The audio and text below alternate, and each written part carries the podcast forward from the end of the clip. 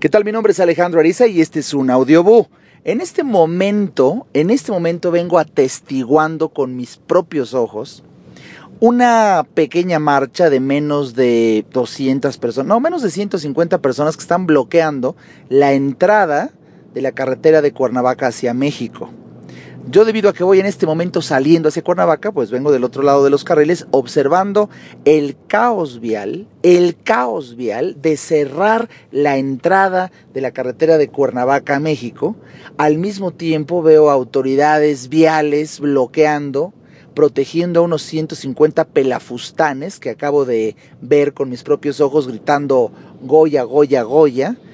Y lo que veo en las mantas es que es una pequeña eh, marcha a favor de la paz. Pues bien, la incongruencia.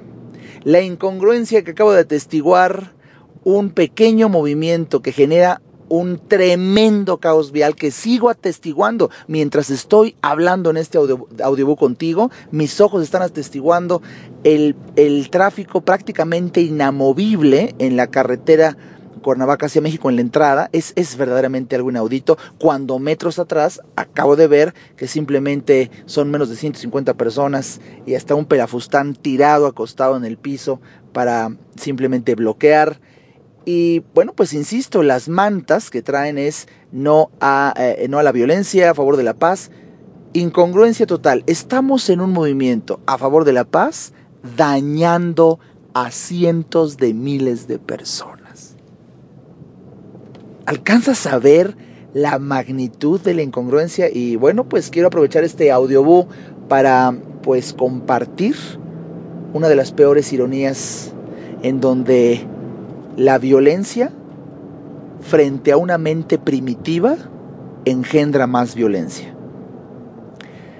Se requiere de una nueva conciencia, de una persona que realmente crea estar evolucionada para que frente a la violencia se opte por la paz.